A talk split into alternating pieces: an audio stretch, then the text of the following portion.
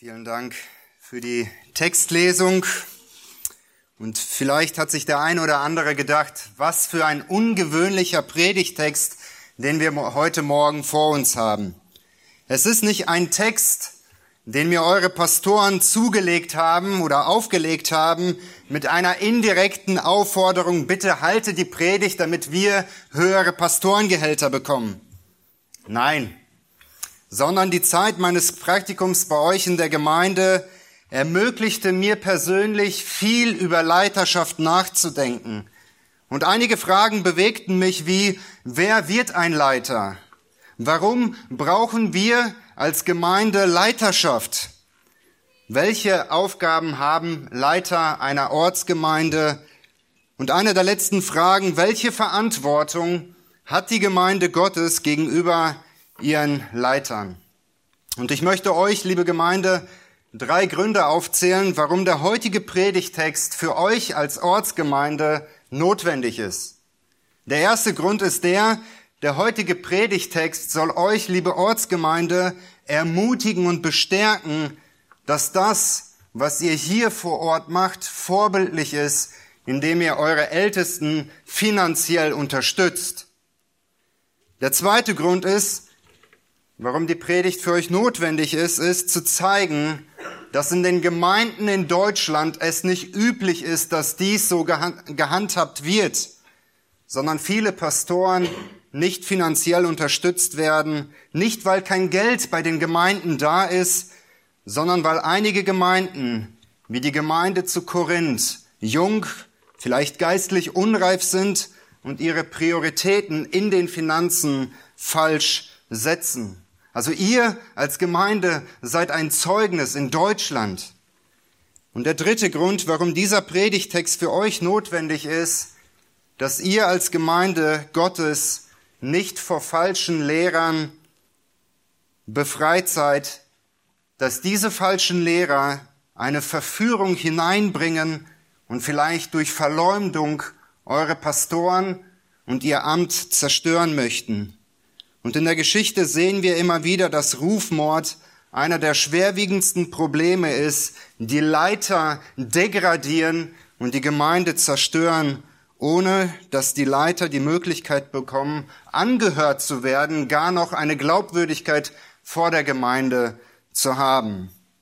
Und unser Predigtext mit dem Thema, was die Pastoren und die Gemeinde über die Freistellung wissen sollte, soll uns drei Dinge lernen, wie wir als Gemeinde unseren Leitern gegenüber verantwortungsbewusst handeln können und welche Pflichten auf der anderen Seite die Leiter der Gemeinde haben. Und in eurem Wochenblatt seht ihr diese drei Gliederungspunkte und der erste wird sein die Prüfung der Leiterschaftslizenz. Woran erkennen wir biblische Leiter, auf dass wir sie freistellen können? Vers 1 und 2. Der zweite Punkt wird sein, das Plädoyer als Pastor bezahlt zu werden. Welche Rechte zeigt uns Gottes Wort, dass diese Männer unterstützt werden sollen und wir nicht das Geld in Gebäude oder in materielle Dinge investieren sollen? Und der dritte Grund ist, es ist ein persönliches Beispiel von Paulus, wie Paulus seine Rechte aufgibt, aber noch immer seiner Berufung, seiner Pflicht nachgeht. Ein paar Worte zum Hintergrund, wo wir uns in diesem Korintherbrief befinden. Auf Paulus seiner zweiten Missionsreise in Apostelgeschichte 18 entstand in Korinth trotz Widerstand eine neue Gemeinde aufgrund der Verkündigung des Evangeliums. Paulus blieb in dieser Gemeinde circa anderthalb Jahre da und rüstete die Gemeinde zu, bis er von den Juden gedrängt wurde, auszureisen. Von Ephesus in 1. Korinther 16 lesen wir, dass Paulus dieser jungen Gemeinde einen Brief schrieb, weil er von vielen Missständen in dieser Gemeinde hörte. Unser Predigtext steht in einem Kontext von Kapitel 8 bis 10, wo Paulus sie über die christliche Freiheit belehrt, wie man mit sogenannten Grauzonen der christlichen Freiheit richtig umgeht. In Kapitel 8 haben diese jungen Geschwister Fragen, wie man mit dem Fleisch, welches dem Götzen geweiht war, umzugehen hat. Es gab in der Gemeinde die Ansicht, dass einige unbedenklich Opferfleisch essen konnten, weil man wusste, dass es nur einen Gott gibt. Und deswegen hatten sie kein Problem, dieses Fleisch zu essen. Andere Gemeindemitglieder meinten, dass wenn man dieses Fleisch isst, welches da geopfert wurde, man sich diesem Götzendienst mitschuldig macht. Es waren gewisse Gewissensfragen, die einige Geschwister hemmten und so auch ein gewisser Zwiespalt entstanden ist. In Kapitel 8 belehrt Paulus, wie Christen mit Rücksicht auf den Nächsten leben sollten und appelliert aus Liebe zum Nächsten lieber das zu verzichten, anstatt einem Bruder oder einer Schwester ein Anstoß zur Sünde zu sein. Und es scheint zwischen Kapitel 8 und Kapitel 10 eine Unterbrechung der Thematik zum Götzenopferfleisch zu sein. Aber eigentlich ist es keine Unterbrechung, sondern Paulus veranschaulicht uns in diesem Kapitel 9 genau die Grundsätze, die er in Kapitel 8 und 10 darlegt. Er erklärt an seinem eigenen Beispiel als Apostel, als reifer Mann Gottes, wie man auf seine Freiheit verzichten kann. Er, er zeigt an seinem Beispiel, wie man auf diese Freiheit als Apostel verzichten kann. In seiner klaren Argumentation zeigt er uns auf, wie man oder welches Recht ein Pastor auf finanzielle Unterstützung hat. Und ich möchte mit uns die Verse 1 und 2 nochmal lesen, und der Punkt ist die Prüfung der Leiterschaftslizenz. Woran erkennen wir Leiter? Ich möchte noch mal Vers 1 und 2 lesen. Bin ich nicht ein Apostel? Bin ich nicht frei? Habe ich nicht unseren Herrn Jesus Christus gesehen? Seid nicht ihr mein Werk? Wenn ich für andere kein Apostel bin, so bin ich doch wenig, so bin ich es doch wenigstens für euch. Denn das Siegel meines Aposteldienstes seid ihr im Herrn. Vier rhetorische Fragen, die mit einem klaren Ja von den Korinthern beantwortet werden müssen. Warum Paulus gerade diese vier Fragen stellt, soll den Korinthern bewusst machen, dass Leiterschaft ein nicht sich selbst ernanntes Amt ist, indem man sich, sich vorne hinstellt und sagt, ich bin ein Leiter. Biblische Leiterschaft liegt auch nicht in den natürlichen Fähigkeiten eines Mannes oder durch eine demokratische Wahl werden nicht primär Männer Leiter der Gemeinde, sondern Paulus zeigt uns spezifische Kennzeichen, wo wir auch gleich in der Anwendung sehen werden, woran man biblische Pastoren erkennt, die eine Berechtigung haben, finanziell freigestellt zu werden. Und einer der oder drei Punkte, woran man einen damaligen Apostel erkannte, waren folgende. Apostel waren diejenigen, die von Gott berufen sind. Und so beginnt der, und so beginnt das erste Kapitel in Vers 1. Paulus, berufener Apostel Jesu Christi durch Gottes Willen. Apostel waren Abgesandte Gottes, die von Gott berufen wurden. Dennoch unterschieden sie sich von den anderen treuen Nachfolger, indem sie von Christus bevollmächtigt wurden. In Apostelgeschichte 19, Vers 11 lesen wir von Paulus, und Gott wirkte ungewöhnliche Wunder durch die Hände des Paulus. Also sie bestätigten diese Apostelschaft durch Zeichen und Wunder. Und der dritte Grund, woran wahre Apostel erkannt werden, ist der, sie mussten den auferstandenen Herrn gesehen haben. Und es gab nicht viele Apostel zu der damaligen Zeit, deshalb war es wichtig, diese Erkennungsmerkmale zu wissen. Denn Apostel waren Gesandte, die von Jesus Christus bevollmächtigt wurden, in Vollmacht das Evangelium zu verkündigen.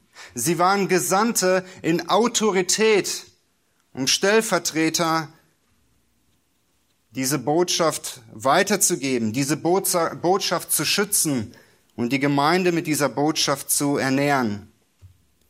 Als Gesandter hatte Paulus mit Sicherheit gewisse Privilegien. Gerade er als Apostel hatte Rechte gehabt. Wenn einer Freiheiten hätte, dann er. Deswegen stellt er die Frage, bin ich nicht frei? Habe ich nicht als Apostel gewisse Rechte, von Christus beauftragt zu werden?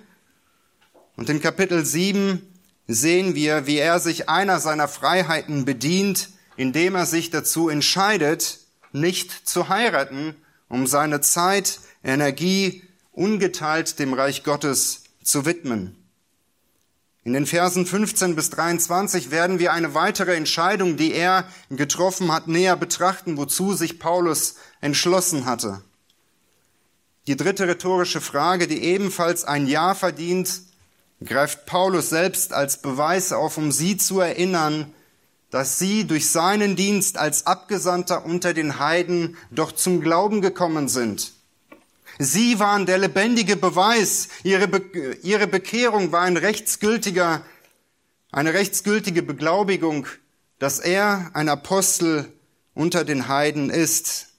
Als ich im Handwerk gearbeitet habe, musste der Kunde nach meiner getanen Arbeit, die er inspiziert hat, mit seiner Unterschrift be bestätigen. Und als er sich diese Arbeit angeschaut hat, bestätigte er mit, somit, dass diese Arbeit korrekt ablief und wir ihm die Rechnung zuschicken konnten. Und so ähnlich gebraucht Paulus dieses Wort Siegel, um den Korinthern aufzuzeigen, dass er als Apostel, als Abgesandter zu Recht ein Apostel Jesu Christi ist. Seine Berufung wird dadurch bestätigt, und seine Gabe als, als Verkündiger des Evangeliums ebenfalls. Warum Paulus uns diese Fragen stellt? Weil es zu der Zeit viele selbsternannte Apostel unterwegs waren, die die Autorität als Apostel missbrauchten, um ihren eigenen Nutzen davon zu ziehen. In 2. Korinther 10 und 11 nennt er einige Merkmale dieser falschen Apostel. Und einer ihrer Merkmale ist in Kapitel 10, Vers 12 beschrieben, und zwar sind es die selbsternannten Apostel. In Kapitel 11, Vers 13 und 15 beschreibt er ein weiteres Merkmal, dass diese Apostel gar nicht Apostel Jesu Christi sind, sondern sie sind Abgesandte Satans die andere betrügen und hinters Licht führen, anstatt zu der Wahrheit. In Apostelgeschichte 20, Vers 29 und 30 warnt Paulus die Ältesten in Ephesus vor ihr Lehrer, die verkehrte Dinge reden werden, um die Gemeinde Gottes zu zerstören. Wenn zu euch Männer in die Gemeinde kommen, die meinen, sie haben eine besondere Offenbarung, Leiter dieser Gemeinde zu sein, oder ein Recht, irgendetwas anderes in der Gemeinde zu haben, so zeigt uns Gottes Wort, woran wir solche Leiter prüfen können. Nun, diese Prüfung ist ernst, liebe Gemeinde. Christus lobt in Offenbarung 2, Vers 2b die Gemeinde zu Ephesus, dass sie ein richtiges Gespür hatte für falsche Lehrer. Und er lobt sie und sagt, und du hast die geprüft, die behaupten, sie seien Apostel und sind es nicht und hast sie als Lügner erkannt. Du hast sie entlarvt. Doch was sind die Prinzipien, die wir daraus lernen können, was die Prüfung dieser Leiterschaftslizenz für uns als Ortsgemeinde beinhaltet. Und ich möchte zwei Dinge nennen, einmal die innere Berufung und einmal die äußere Berufung. Die innere Berufung beinhaltet, dass auch diese Männer, die Pastoren, von Gott berufen werden müssen. So wie die Apostel zu der damaligen Zeit von Gott berufen werden, werden Pastoren auch in unserer heutigen Zeit von Gott berufen. Und diese Berufung wirkt sich dementsprechend aus, dass der Heilige Geist in den Herzen dieser Männer arbeitet diese Arbeit beinhaltet ihren Gehorsam Gott gegenüber, indem sie sich rufen lassen. Wie Jesaja 6, Vers 8 es von Jesaja geschrieben steht, und ich hörte die Stimme des Herrn fragen, wen soll ich senden und wer wird für uns gehen? Da sprach ich, Jesaja, hier bin ich, sende mich. Jesus legt eine Last auf und macht diese Männer willig. Er legt ihnen diesen Drang auf, um Gottes Wort weiterzugeben. Doch wir können als Gemeinde Gottes niemanden ins Herz schauen, ob er diese innere Berufung erlebt hat.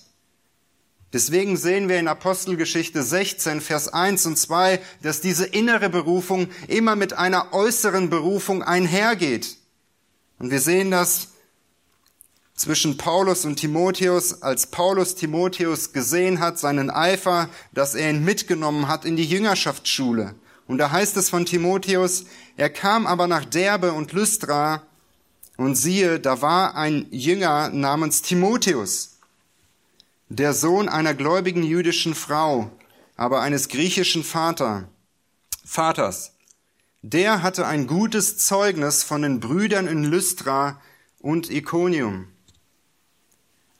Diese äußere Berufung beinhaltet, wie in Apostelgeschichte 6, dass diese Männer, denen Gott diese Last aufs Herz legt und sie willig macht, dass die Gemeinde und die Leiter der Gemeinde diese Person sehen. Bestehende Leiter nehmen sich dieser Person an und erproben sie in Treue und nehmen sie mit in die weitere Jüngerschaftsschule. Sie erproben, ob diese Männer lehrfähig sind. Können diese Männer die Wahrheit verteidigen? Können diese Männer richtig mit dem Wort Gottes umgehen?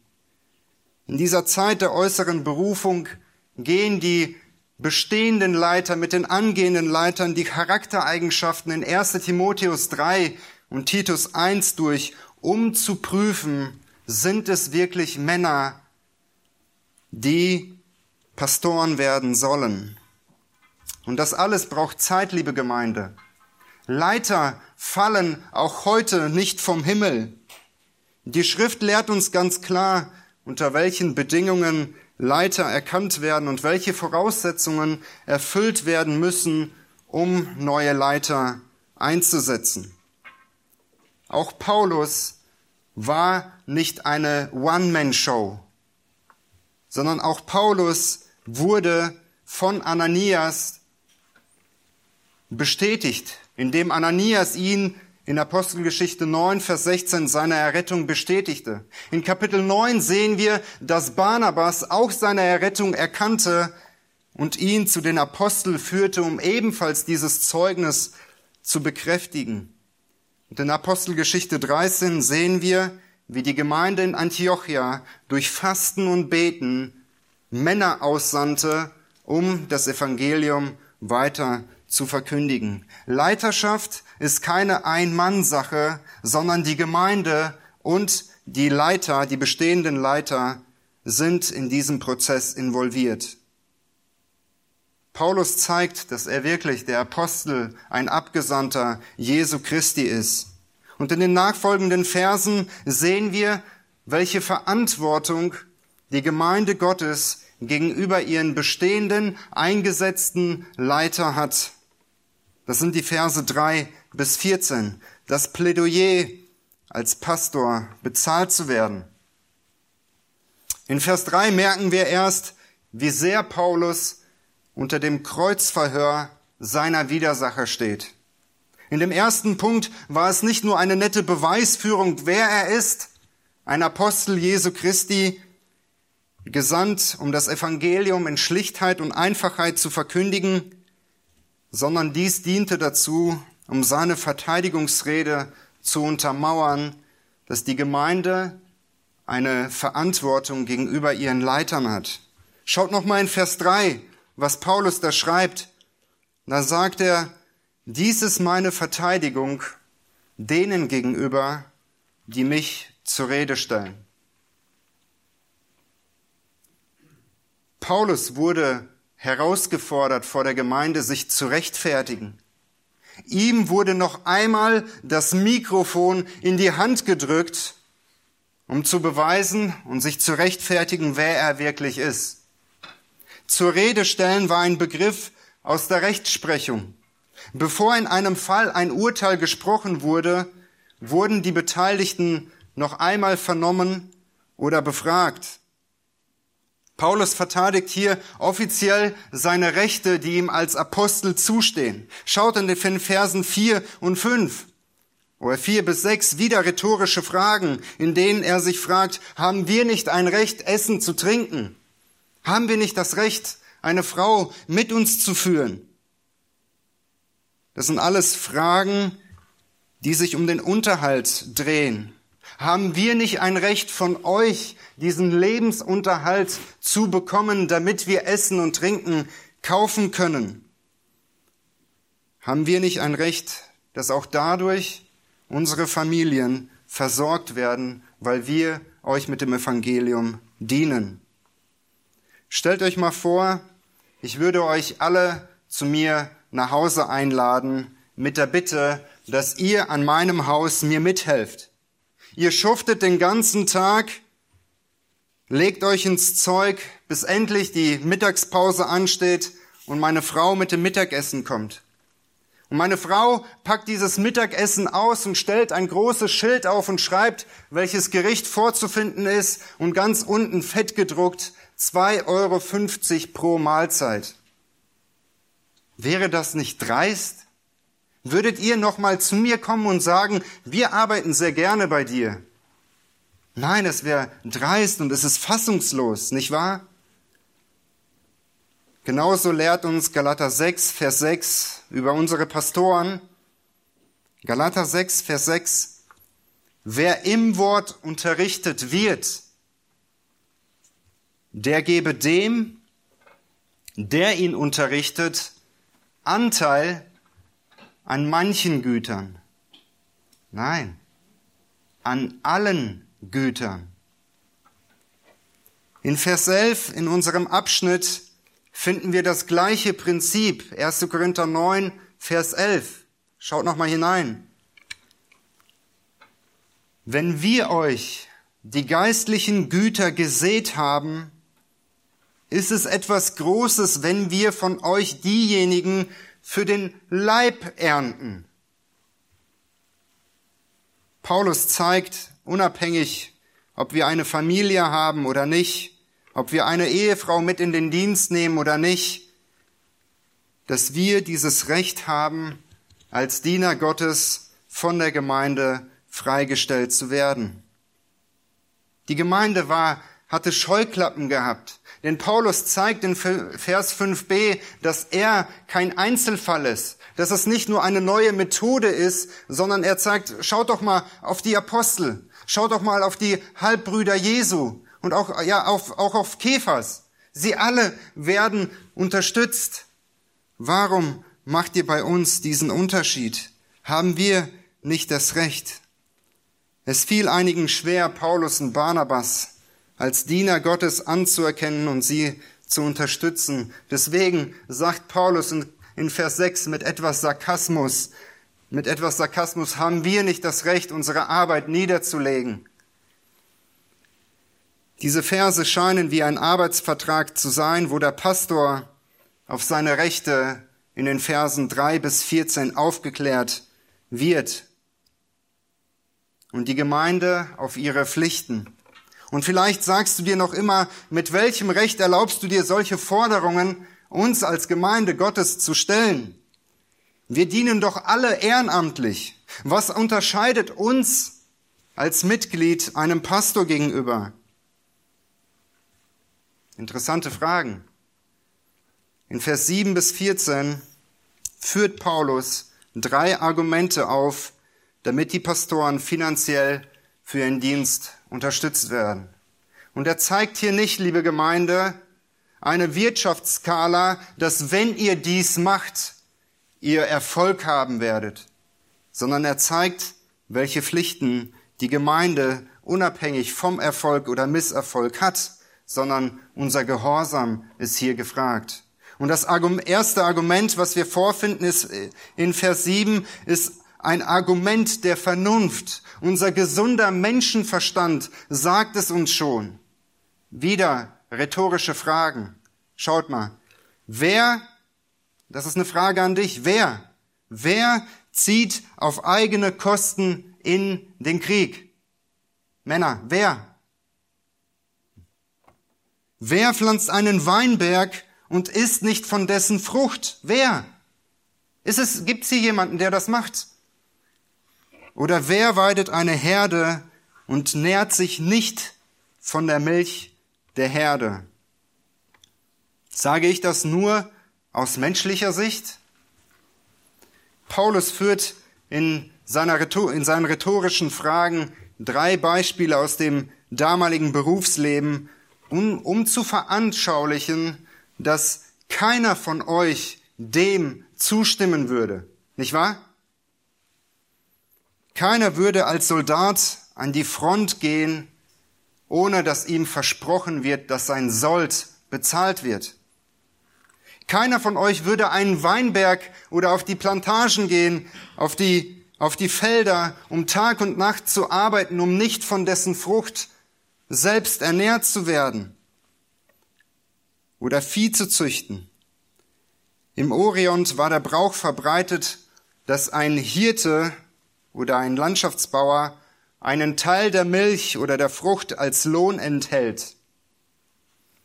All diese Illustrationen beschreiben einen Alltag eines Arbeiters, der Mühe an den Tag aufwendet, damit er am Ende überleben kann. Und wisst ihr, unser gesunder Menschenverstand lehrt es uns doch von klein auf. Selbst Kinder kennen dieses Prinzip, dass wenn sie irgendeine Tätigkeit getan haben, was fragen sie? Kriege ich eine Belohnung? Unser gesunder Menschenverstand lehrt uns, dass Arbeit Lohn enthält. Das zweite Argument führt Paulus aus dem mosaischen Gesetz auf, Verse 9, 10 und 13. Da sagt er folgendes, oder sagt dies nicht auch das Gesetz? Ja, im Gesetz Moses steht geschrieben, Zitat, du sollst den Ochsen nicht das Maul verbinden, wenn er drischt. Kümmert sich Gott etwa um die Ochsen? Oder sagt dies nicht vielmehr um unsere Twillen, denn es ist ja um unsere Twillen geschrieben, dass wer pflügt, auf Hoffnung hin pflügt und wer drischt, auf Hoffnung hin dreschen soll, dass er an seiner Hoffnung Anteil bekommt. Das zweite, das Zitat, welches der Heilige Geist aus 5. Mose 24, 5 hier verwendet, war ein damaliges festgeschriebenes Gesetz, dass Ochsen bei ihrer Arbeit auf den Feldern nicht gequält werden dürfen sondern sie sollen sich von diesem, von diesem Weizen, von diesem Weizen ernähren, wenn sie arbeiten. Zu Recht sieht Paulus hier in diesem Gebot ein geistliches Prinzip. Dem Arbeiter steht ein Teil an den Gaben zu. Dieses Prinzip besagt nicht, dass Pastoren Ochsen sind, sondern sein Argument ist, dass beide Lohn für ihre Arbeit zusteht. Genauso wie ein Mann Kraft, Zeit, Geld in sein Feld investiert, in der Hoffnung ernten zu dürfen, haben die Pastoren auch im Glauben sich vorbereitet, um das Evangelium zu verkündigen, damit in Hoffnung Gott, wie er es in 1. Korinther 3 beschreibt, das Gedeihen schenken kann. Pastoren haben ein Recht, freigestellt, von ihr, freigestellt zu werden und von ihrer Erwerbstätigkeit, auswärtigen Erwerbstätigkeit befreit zu werden. In Vers 13 sehen wir wieder ein, ein Aspekt aus dem Alten Testament, wo er sie einmal zurückschauen lässt. Das mosaische Gesetz lehrt es uns doch mit den Priestern. Die Priester, Vers 13, welche die heiligen Dienste tun, sollen den Zehnten von der Erde, äh, von der Ernte und von den Herden bekommen und darüber hinaus auch Teile der Opfer, die das Volk vor dem Heiligtum darbrachte, da sie Gott ein Leben lang am Altar dienen, müssen andere für ihren Lebensunterhalt aufkommen. Ohne ihren Dienst der Priester am Altar verweltlichte das Volk und vergaß die Ordnungen Gottes. Und wir haben vor kurzem in der Textlesung Nehemia gelesen, wie gerade dieses Prinzip eingetroffen ist. Die Priester wurden nicht mehr versorgt und das Volk Gottes verweltlichte. Wenn die alttestamentlichen Priester unter dem Gesetz von den Menschen versorgt wurden, denen sie dienten, sollten dann nicht die Diener, die die Gnade verkündigen, ebenfalls Unterstützung von der Gemeinde erhalten?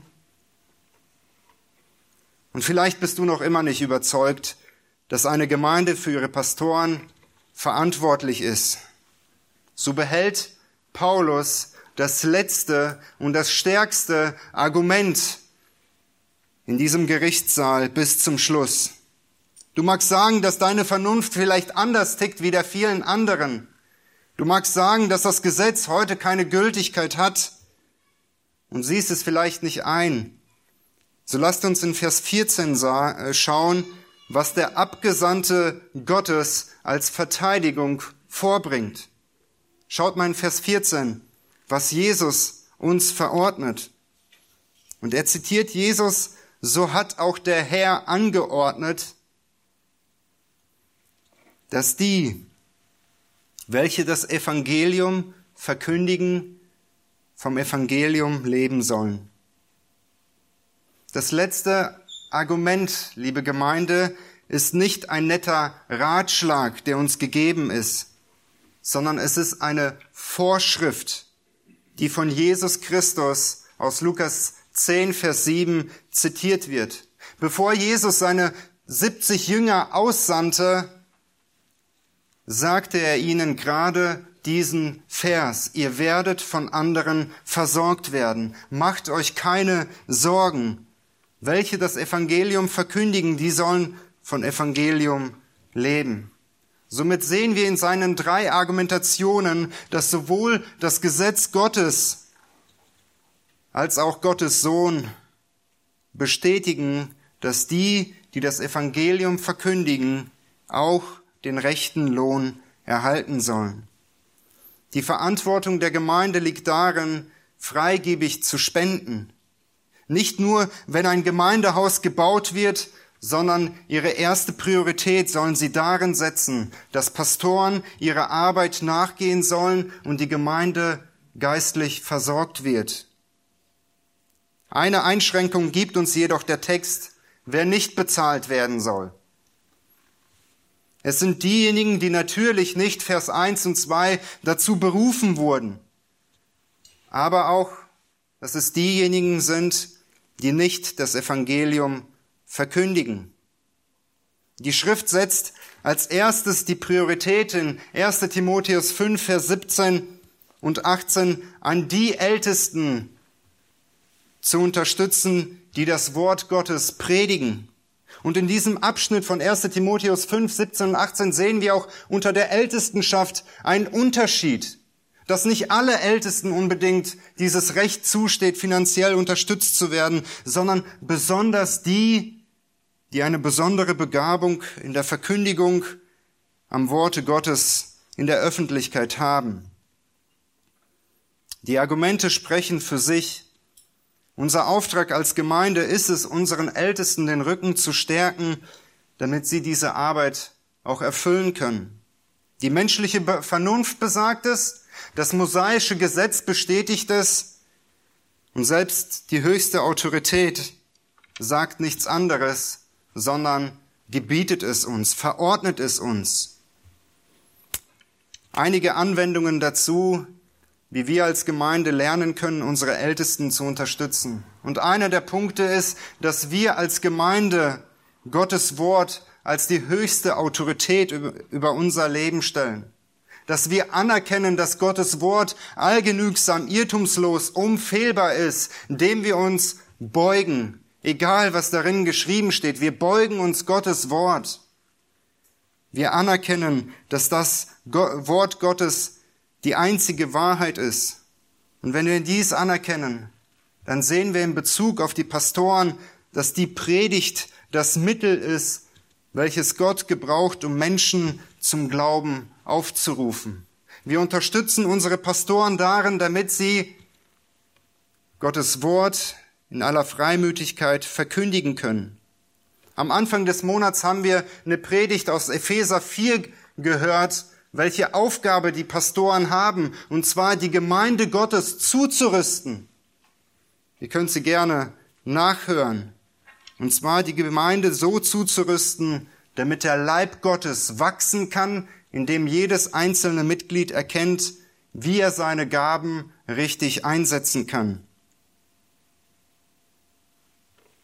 Wir anerkennen als Gemeinde, dass der Lehrdienst auch für einige wenige Männer von Gott anvertraut worden sind.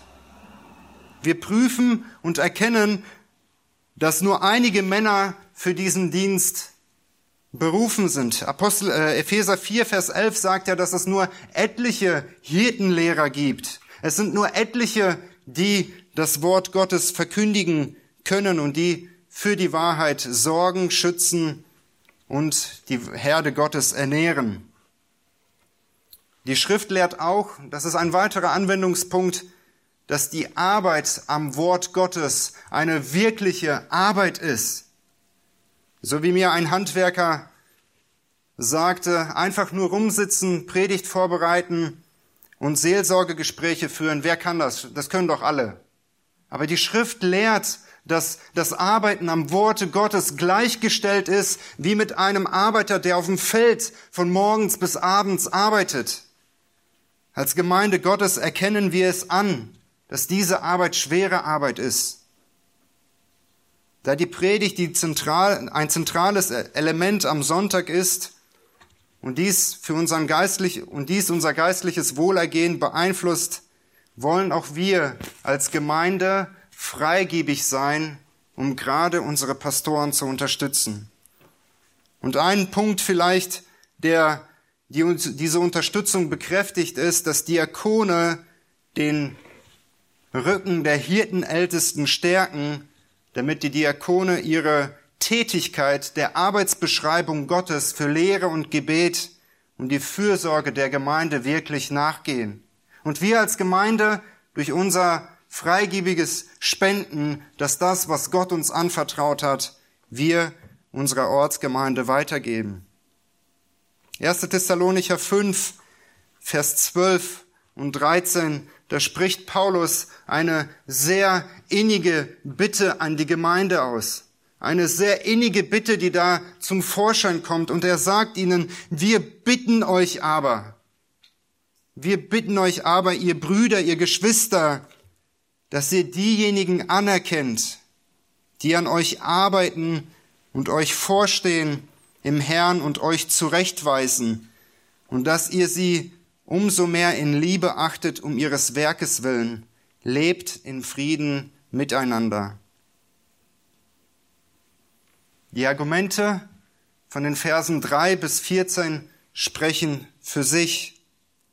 Und obwohl die Argumente und die Berufung für Paulus sprechen, sehen wir in Vers 12 und in dem Abschnitt 15 bis 23, wie Paulus mit seinem Recht umgeht. In den Versen 3 bis 14 sehen wir die Verantwortung der Gemeinde gegenüber ihren Leitern. In den Versen 15 bis 23 sehen wir die Pflicht der Leiter.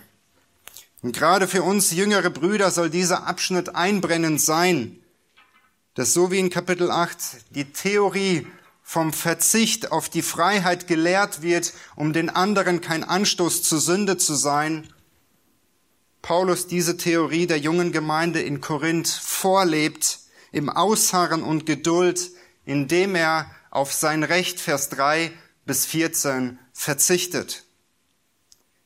Und hierbei kann jeder von uns lernen, indem uns drei Dinge aufgezeigt werden, woran wir uns klammern sollen, wenn wir auf unser Recht freiwillig verzichten. Der dritte Punkt ist die Pflicht statt das Recht. Ein Predigtveteran sagte einmal, du hast das Recht, dein Recht fahren zu lassen. Nochmal, du hast das Recht, dein Recht fahren zu lassen. In diesem Abschnitt zeigt uns Paulus, wie man auf sein Recht aus Liebe zu seinem Nächsten verzichten kann, ohne dabei das Recht zu entheben. Dabei möchte ich uns kurz vor Augen halten, dass Paulus Verzicht auf diese finanzielle Unterstützung wirklich mit Opfer verbunden war. Seine finanzielle Nöte äußert er selbst in 2. Korinther 11, Vers 27. Und da heißt es, in Arbeit und Mühe, oftmals in Nachtwachen und jetzt in Hunger und Durst, oftmals in Fasten, in Kälte und Blöße. In Philippa 4, Vers 12 sagt er einer anderen Gemeinde, denn ich verstehe mich aufs Armsein. Es war wirklich ein Opfer, was Paulus dieser Gemeinde darbrachte. Aber er tat es aus Liebe. In unserer Zeit, besonders in dem Sozialstaat, ist es vielleicht nicht das Geld, worauf wir verzichten, aber ich denke, woran Leiter wirklich leiden, wenn sie nicht freigestellt sind, ist die Zeit. Es ist die Zeit. Der Spagat zwischen der Familie, der Familie gut vorzustehen, der wirtschaftlichen Tätigkeit und der Gemeinde ist schwer zu halten, um in allen Bereichen die Qualität aufzuweisen, die Gottes Wort von uns fordert. Auf sich selbst zu achten und auf die Lehre, so sind diese Bedingungen eines Leiters, die er erfüllt werden muss. Wir dürfen diese Stelle nicht für unsere Gemeinde als Entschuldigung nehmen, um zu sagen, Paulus hat es gemacht, sondern Paulus spricht hier von sich selbst. Schaut mal in Vers 15. Ich habe keinerlei Gebrauch davon gemacht. Das bedeutet, andere haben sich dieses Rechtes bedient. Wer? Die anderen Apostel. Aber Paulus verzichtete auf sein Recht, um den Schwachen zu gewinnen. Und wie können wir biblisch mit Verzicht umgehen? Wie hat Paulus es geschafft, in Hunger und Blöße, in Kälte und Mangel diesen Verzicht gottgewollt zu leben? Erstens, indem er sich an seine Berufung erinnerte. Lasst uns die Verse 15 bis 17 nochmal lesen. Paulus erinnert sich, wozu er berufen wurde. Ich habe aber davon keinerlei Gebrauch gemacht. Ich habe dies auch nicht deshalb geschrieben, damit es mit mir so gehalten wird. Viel lieber wollte ich sterben, als dass mir jemand meinen Ruhm oder meine Freude zunichte machte. Denn wenn ich das Evangelium verkündige, so ist es kein Ruhm für mich, denn ich bin dazu verpflichtet. Und wehe mir, wenn ich das Evangelium nicht verkündigen würde. Denn wenn ich dies freiwillig tue, so habe ich Lohn. Wenn aber unfreiwillig, bin ich mit einem Haushalterdienst betraut. Paulus war es von Anfang an klar, dass seine Berufung als Evangeliumsverkündiger Leid bedeutet. Christus sagte es ihm, du wirst für mich leiden. Diesen Gedanken, dass man für das Evangelium leiden wird, äußert auch Paulus ebenfalls den Ältesten in Ephesus, wo er in Apostelgeschichte 20 sagte, dass es keine einfache Zeit sein wird, die Herde Gottes zu hüten, weil der Feind von innen und von außen kommen wird, um die Herde zu zerstreuen. Als junger Mann war Timotheus in Ephesus in seinem Dienst gelähmt worden, weil ihr Lehrer sich breit machte, so dass Paulus ihn im zweiten Brief Ermutigung, ermutigen musste, wer ihn zu diesem Dienst berufen hat und was sein Dienst beinhaltet. Gott hat ihn berufen und er sollte weiter das Evangelium verkündigen, wie dunkel und wie schwer die Zeit auch sein mag. Jeremia wird uns ebenfalls in einer sehr schweren Zeit beschrieben, voller Verachtung, indem er eingeschüchtert wurde. Da heißt es von Jeremia 20, Vers 9, da sagte ich mir, in dieser schweren Zeit, wo die Menschen das Wort Gottes nicht hören wollten, ich will nicht mehr erwähnen und nicht mehr in seinem Namen reden. Da sagt Jeremia, ich will nicht mehr, es ist zu schwer, Herr. Doch woran erinnert er sich? Doch da brannte es in meinem Herzen, als wäre ein Feuer in meinen Gebeinen eingeschlossen, und ich wurde müde, es auszuhalten. Ja, ich kann es nicht mehr. Und er predigte das Evangelium Gottes weiter. Paulus war dazu verpflichtet, unabhängig der Nöte, dieses Evangelium zu verkündigen, in der Hoffnung, dass wenn Gottes Wort gepredigt wird, dass Gottes Wort Menschenherzen verändert. Und er tat es nicht in einer Sturheit und in einer Arroganz, sondern er tat es mit Gnade und Liebe. Und wisst ihr was? Gott segnete seinen Gehorsam. Wenn du auf dein Recht verzichtest, Gott wird deinen Gehorsam segnen. Und wie segnete Gott seinen Gehorsam? Schlag mit mir 2. Korinther 11 auf. 2. Korinther 11, da heißt es 8 und 9 etwas beschämend für die Korinther, aber andere Gemeinden habe ich beraubt und von ihnen Lohn genommen, um euch zu dienen. Und als ich bei euch war und Mangel litt, bin ich niemanden zur Last gefallen, denn meinen Mangel erfüllten die Brüder aus, die aus Mazedonien kamen und in allem habe ich mich gehütet, euch zu Last zu fallen und werde mich auch ferner hüten. Gott sorgt für diejenigen, die das Recht, die auf ihr Recht verzichten. Ihre, ihr Lieben, das Evangelium hat Kraft. Möchten wir Prediger nicht nur über Texte predigen und darüber nachgrübeln, sondern gerade von diesem Evangelium, von dieser Kraft des Evangeliums leben, so wie Paulus davon lebte. Paulus sieht sich als einen Haushalter Gottes, als einen Verwalter, der dazu bestimmt ist, seinem Herrn zu dienen, ohne irgendeinen Lohn davon zu empfangen. Der Haushalter ist ein Verwalter, der bestrebt ist, seinen Herrn in aller Öffentlichkeit durch seinen Dienst zu ehren. Sein Dienst sollte ihm Ehre, Ruhm darbringen. Aber dieser Scheinwerfer sollte nicht auf Paulus zurückführen, damit er Ruhm und Anerkennung bekommt, sondern Christus. Und wir sehen, wie, wie voller Freude und voll, voller Freude Paulus dieses Evangelium predigte. Er sagt, er würde lieber sterben, als seinen Pflichten nicht nachzukommen.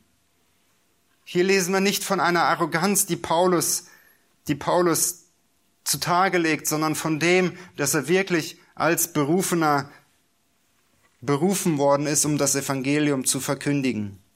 Woran klammern, woran können wir uns klammern, um unser Recht fahren zu lassen? Das sind die Verse 17 und 18, indem man den Lohn vor Augen hält.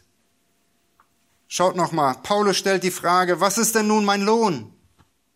Vers 18, Entschuldigung. Vers 18, was ist denn nun mein Lohn? dass ich bei meiner Verkündigung das Evangelium von Christus kostenfrei darbiete, so dass ich von meinem Anspruch am Evangelium keinen Gebrauch mache. Lohn ist nicht immer in Geld zu messen, sondern auch in der Freimütigkeit, die Gott einen schenken kann, wenn man sein Recht fahren lässt.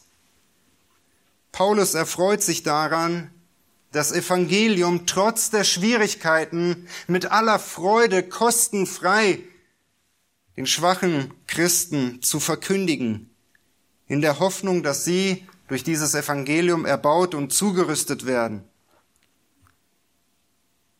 Es ist, es ist nicht befreiend und unbezahlbar, wenn man trotz Herausforderungen andere Menschen lieben kann, und in Freimut diesen Menschen begegnen kann? Ist es nicht befreiend zu wissen, dass auch wenn ich mein Recht fahren lasse und es mir vielleicht nicht gut geht, ich dennoch für den Nächsten beten kann. Und darin sieht Paulus seinen Lohn.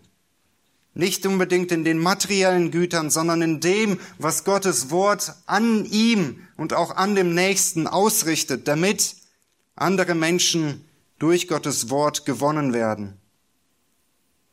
Woran du dich noch klammern sollst, wenn du dein Recht fahren lässt, obwohl es dir zusteht, indem du den Nächsten zu gewinnen suchst. Das sind die Verse 19 bis 23. In diesen Versen sehen wir, welche Liebe Paulus zu diesen Menschen hatte, indem er auf viele Privilegien als Apostel verzichtete, um kein Anstoß zur Sünde der Gemeinde zu sein. Es ist nicht egal, wie wir Christen leben. Es ist nicht egal, wie wir mit unserer Zeit und mit unserem Geld unseren Nächsten gegenüber umgehen, sondern Paulus möchte uns belehren, dass wir das Wohl des anderen immer stets im Blick haben.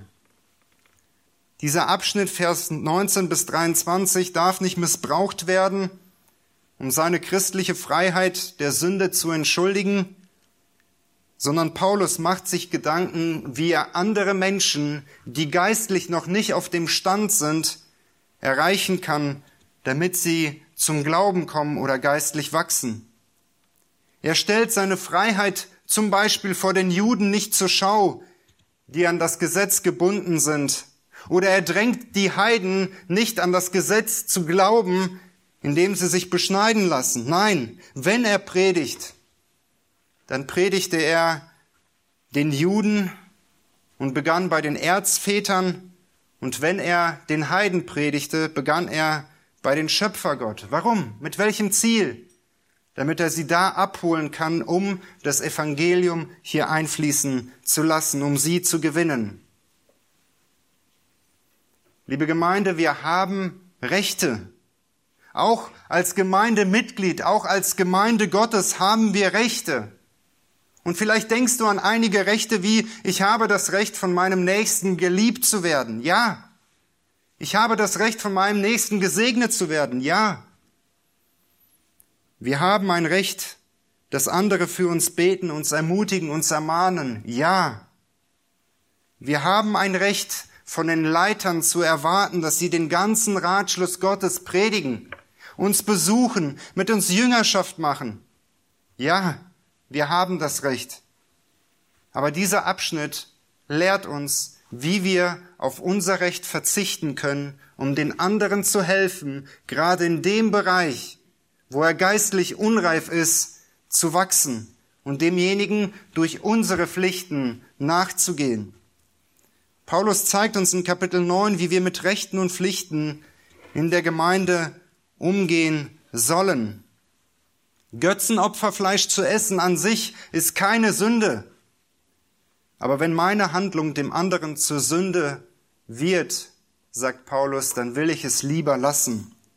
Dabei sollen wir Gottes Wort nicht missbrauchen und sagen, dies ist mir zum Anstoß, dies ist mir zum Anstoß, die Gemeinde Gottes soll sich mir anpassen. Nein, sondern wir sollen auch da lernen, wo wir vielleicht geistlich noch nicht so weit sind, uns belehren zu lassen, indem wir uns in eine Jüngerschaft, in eine Jüngerschaft mit dem anderen begeben, um zu lernen, welche Rechten und welche Pflichten ein jeder von uns hat.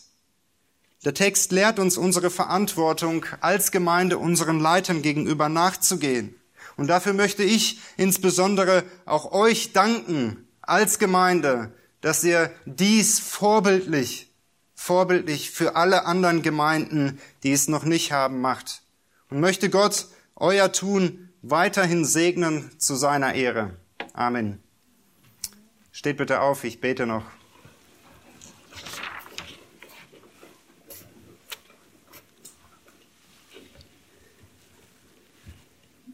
Vater, wir werden von klein auf belehrt und wissen ganz genau, was, welche Rechte wir haben. Wir wissen ganz genau, was uns alles zusteht.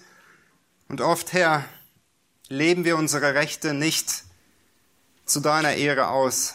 Herr, ich danke dir dafür, dass du uns gerade durch diesen großen Abschnitt von Kapitel 8 bis 10 zeigst, wie wir in diesem Beispiel von Paulus auf Rechte verzichten können, um dem Nächsten zu gewinnen, damit der Nächste zum Glauben kommt, damit der Nächste geistlich wachsen darf. Herr Jesus, möchten wir lernen, mehr unsere Pflichten nachzukommen und für den Nächsten zu beten, anstatt auf unsere Rechte knallhart zu pochen. Vater, ich danke dir dafür, dass uns Paulus auch in diesem Beispiel belehrt, wie wir als Gemeinde unseren Leitern gegenüber verantworten, welche Verantwortung wir haben. Danke dafür, dass du zeigst, wie dein, wie die Gemeinde gebaut wird, und zwar, dass du Älteste einsetzt, damit sie das Evangelium verkündigen können und die Gemeinde zugerüstet wird. Und ich möchte dich bitten für diese Gemeinde, dass sie weiterhin das vorbildlich tun. Ich möchte dich bitten, dass auch ihre Pastoren nicht durch irgendeine Verleumdung, wie es bei Paulus gewesen ist, ins Kreuzverhör kommen und an Glaubwürdigkeit verlieren, sondern ich bitte dich, dass du ihre Gemeinde, diese Gemeinde segnest. Bitte segne du sie, dass sie weiter ein Licht in dieser Welt, in Deutschland sein können und möchten auch andere Gemeinden in Deutschland diesem nachahmen. Darum bitte ich dich. Amen.